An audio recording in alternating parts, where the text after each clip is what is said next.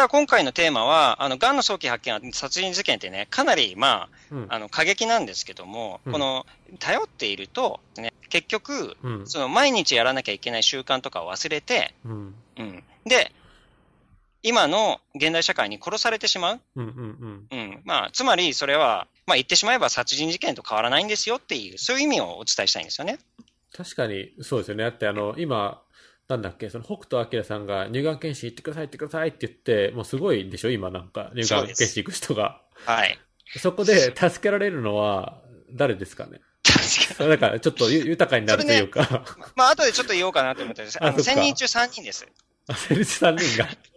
そう。なので、あの、うんまあ、ちょっとね、今回は、うんあの、まあ、そもそもね、癌っていうのは一体何なのかっていう、うん。癌そのものは何かっていうことと、今、まあ、現代医療でやっている、うんまあ、あの、癌検診であったりとか、うんまあ、川島直美さんがね、やられた、えーまあ、民間療法とか、まあ、一体、まあ、どういうものなのかっていう、うん。えーところと、で、あとは、その、実際に、癌のメカニズムを知ったことによって、どうすればですね、あの、まあ、癌になれないのか。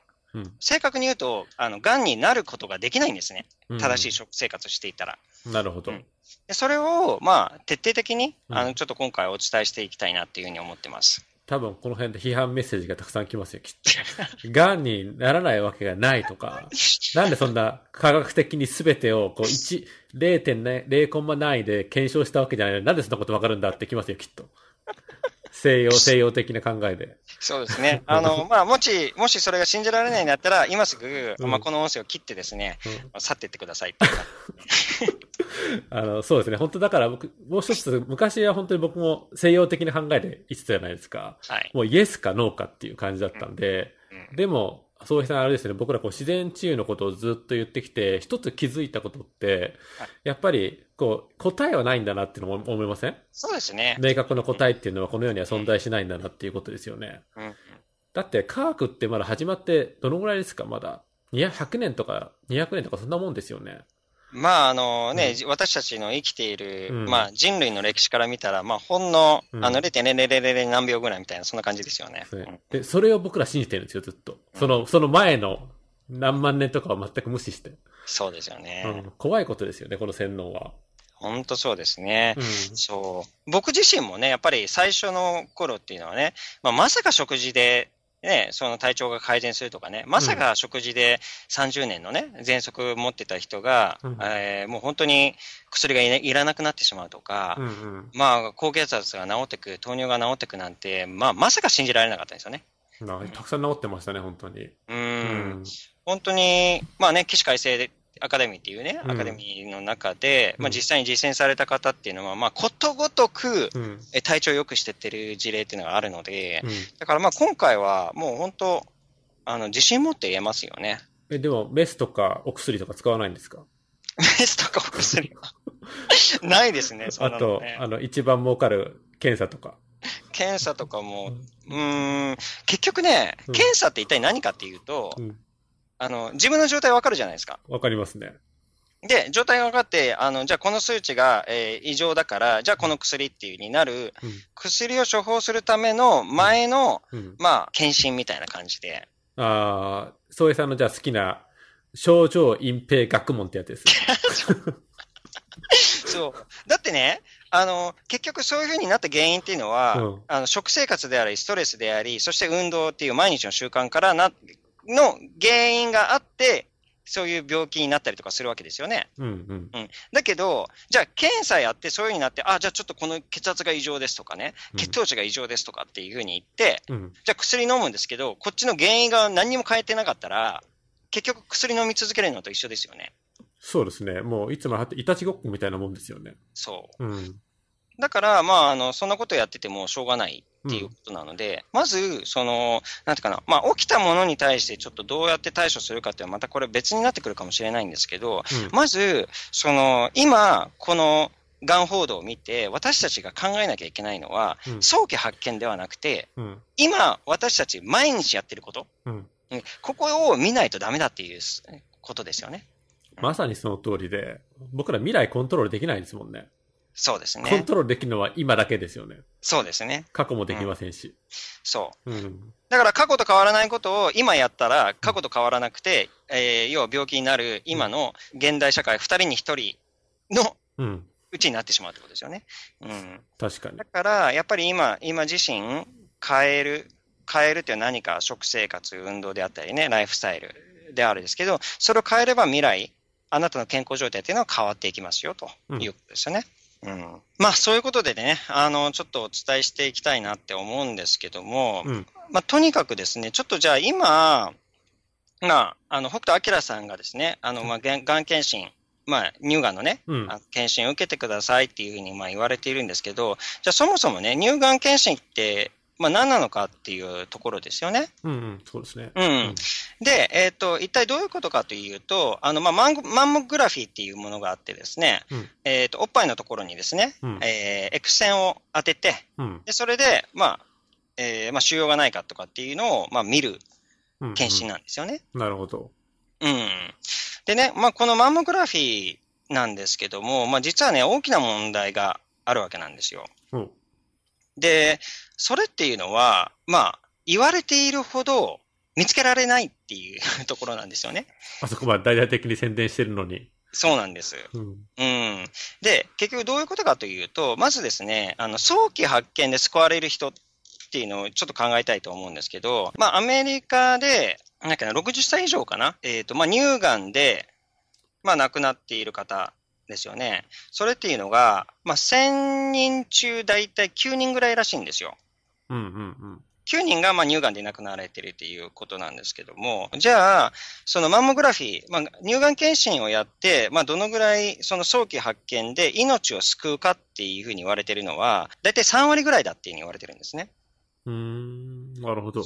そう。つまり、どういうことかというと、1000人、1000人いた中で、えっ、と、乳がんで死ぬ人は9人なんですね。うんうん。ってことは、早期発見で、その救われる人っては、その9人中3人、3割ですので、うん3人救われるってことじゃないですか。うん。そうですね。ってことは、これどういうことかというと、例えば1000人、その乳がん検診を受けたんですけども、うん。ね、1000人こう乳がん検診を受けて、でもその結果、早期発見で救われる人が3人しかいないってことなんです。なるほど。で、あとの6人は死んでいくっていうことですよね。単純計算で言うと。うんうんうんうん。なるほど。ちょっとあんまり早期発見で一生懸命マンモグラフィーで検査する意味はそんなになさそうですね。うん。だからまあ、1000人中し、あの、乳がんで亡くなってしまう9人のうち3人が救われたっていう、そういうことですよね。だから、まあ、なんていうんですかね、その、まあ、まずパイで見たときに、まず非常にちっちゃいっていうことと、うんうん。あとは、誤って異常ありっていうふうに診断されるケースっていうのがあるんですね。誤診ってやつですか。まあ、誤診というか、うんあの、正確に言うと、まあ、英語で言うと、フォルスポジティブって。言って、あの、偽陽性、日本語で言うと偽陽性っていうふうに言うらしいんですけど、要するに、何もないのに、あ、でもなんかここに腫瘍があるんじゃないかと、うんうんうんうん。診断されるケースですよね。うんで、そうやって、まあ、誤診っていうのかな。まあ、誤って、ポジティブ、まあ、陽性だっていうふうに診断されるっていうのが、大体確率的に10%ぐらいあるらしいんですよ。うん。まあ多分誤診ですね、それ。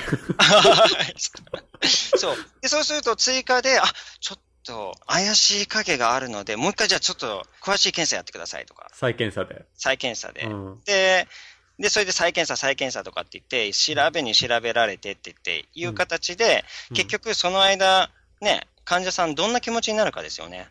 あれ、ちなみに再検査、再検査って何回もやる、やるとするじゃないですあか。そしたら、体には負担ゼロなんです。あれも結構微妙ですよね。だって X 線当てるわけですよね。あーかなりそれもダメージがあるっていうふうに思ってもいいと思うんですけどう、ん。うん。で、それをね、例えば、じゃあ、毎年やっていくじゃないですか。うんうんうん。毎年、あの、まあ、10%、10%、10%っていう確率で、えで。ー、誤診になるケースってなると、結局、まあ、誤診の確率っていうのは、うんあの、65%にアップするっていうことらしいんですよ。10年間でね。多分それですごくビクンときたことが一つあって、僕にメンターがいるじゃないですか、その健康の。うん。その人曰く、あの、X 線とか CT とか、まあ5、6回受ければ、まあ、癌発生するんじゃないって言ってたんですよね。まあ、でもかなり、やっぱり負担はありますよね。うん。うん。だからそういうところで見ると、やっぱり、受けたことによってうん、誤診されて、うん。で、それで、ものすごい精神的ダメージがあるわけですよ。もしかして乳がんじゃないかって。もしかして私も北斗晶さんではないのかって。いうような気持ちになって、うんで、それで結局何もありませんでしたっていう、うんうんあの、そういうことになる可能性が出てくるっていうことなので、うんいあの、非常に、まあ、精神的なダメージっていうのは大きいっていうところですよね。や大きいですよ。だって僕、昔自分エイズじゃないかと疑ったことがあって、あそう、あの別に何にもしてないんですけど、性行為とかを。えでもなんかしなきゃテレビ見て、もしかしてエイズじゃないかって疑いが浮上して、それで病院に行って血液検査して、で、それで一週間待ったんですけど、いやもうエイズじゃないか、エイズじゃないかってずっと思い込んでてうん、あの、すごい熱出ましたからね、僕。だから人間って考えただけでなるんですよね、やっぱり。えそう、思い込みで結構ね、うんあれですよね。うんで、あとは、結局ですね、そのマンモグラフィー、まあ、三つ目のちょっと問題なんですけれども、あの、これ結構大きいんじゃないかと思うんですけど、結局ですね、全体の5%ほどは、がん検出ができない場合があるってことなんですね。まあ、そうでしょうね、多分。うん。つまりこれ何ていうかって、フォルスネガティブっていうことなんですけども、どういうことかっていうとですね、まあ一番難しいのは、えっと、乳首のところですよね。うん。あの、乳頭のところの後ろ側っていうのは、やっぱり見えにくいっていうのがあるらしいんですね。うん。うん。だから、あの、そこを見逃してしまうケースっうん。ていうのもあるし、うん例えば急速にその腫瘍が拡大してしまう、その、アクセ腫瘍うん。とかはですね、結局、い毎年1年ごとにうん。検診してても、その間にうん。なかったという時から、うん。また、でも、次の検診までやるのに1年じゃないですか。うん。で、その間に腫瘍ができて、で、あの、急激に大きくなったりとかしてしまったら、うん。結局見逃してしまうってことなんですよね。で、まあ、この北斗晶さんのケースっていうのは非常に面白いんですけども、要するに毎年検診しててて、結構頻度的には多いわけですよね。うん。だけど、その気づいた時には、結局2.5センチぐらいの大きさうん。になってたっていうことですよね。2.5でわセンチってゴルフボールぐらいですか？2.5センチ。まあまあ大きい。ゴルフボールまではちょっといかないと思うけど、若干ね。。うん。で、脇のリンパ節までに転移するほど成長してたっていうところですよね。うん。うんうん。僕、それさん、これ一ついつも思うんですけど、こういう話を聞いていて、はいお医者さんに行っていろいろ診断してもらって、で、癌がまあ見つかりませんでしたって言って、後から見つかったりとか、あとは、あのさっき言ったその、まあちょっと誤診みたいなのも現れますよね。はい。で、検査費用とか全部払うわけですよね。はい。なんで間違ったくせに返金してくれないんですか、返金しろよって感じですよなね。なんで医者だとなんか偉くて、なんかそういう返金とかなくなっちゃうんですか、急に。あーまあ、やっぱりあの、ここら辺がね、すごくうまくできていて、うんまあ、やっぱり今回のね、北斗さんのケースで見ても、こうやって言うんですよ、お医者さんは。うん世界的にも効果が証明されつつある手法が確立していますと。うん、これ、まあ、マンモグラフィーであったり、超音波のエコーとか併用した場合なんですけどね。うん、ここからですよ。しかし、それでも、全体の5%ほどは、癌が検出できない場合があるのですって。まあ、わかりますよ。まあ、技術だし、はいまあ医者も人間だからね、わかるんですけど、はい。なんでこうさ、簡単にこう、費用を認めなかったりとか、その費用、なんか自分が間違えましたって言ったら、返金保証とかないのかなって、僕すごいいつも不思議に思うんですよね。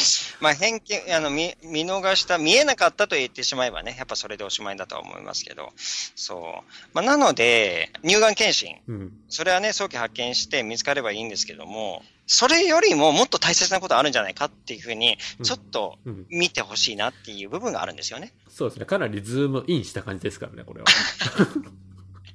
そうですね。うん 虫眼鏡でこう、じーっとそこだけをこのガン、ガン、ガンって見てる感じですからね、これは。乳がん、乳がん、乳がんっていう感じで見てるわけなんですけど、ううんもっとそれより、あの、大切なものあるんじゃないかって、ズームアウトすることが大切じゃないかなっていうところですよね。Google Earth みたいに。Google Earth みたいに。うん。そう。でね、あとあのね、川島直美さんのケースで言うと、結局、まあ一番恐ろしいのは、なんか民間療法に行ったから、うん。寿命をね、縮めたんじゃないかみたいな。感じで捉えられてる部分っていうのがなんかあるんですよね。それさん、あの、僕、民間療法の定義がわかんないんですけど、具体的にどういうことです？要するに、うんえー医療機関うん。を使わずに、うん。要は医者じゃない人の、えー治療を受けるっていうところですよ。じゃあ、お医者さんのライセンスを持っていない人ってことです？あのね、ライセンス持ってるかどうか、西洋医学以外のものっていうのが僕のあ認識であ。すね。まあ多分曖昧でしょうね、定義的には。うん。曖昧だと思います。うん。うんそっか、じゃあまあ要は病院に行かないで治すって、まあそんな感じですかね。そんな感じがしますね、うん民間療。そっか。そう。まあだから、あの、東洋医学とか、まあそういうところもそうだと思うし、まああの、通常の医療機関に、まあ含まれない療法ですよね。うんうん。それを民間療法って言うと思いますね。うん川島直美さんは何やったんです？えっとですね、まあここで言われてるのが、まあビタミン C うん。の、まあ濃縮点滴を受けるうん。っていうことですよね。まあそれによって免疫力がアップするとか、ああ、じゃあ直接もう血液にダイレクトにビタミン C を点滴したってこと？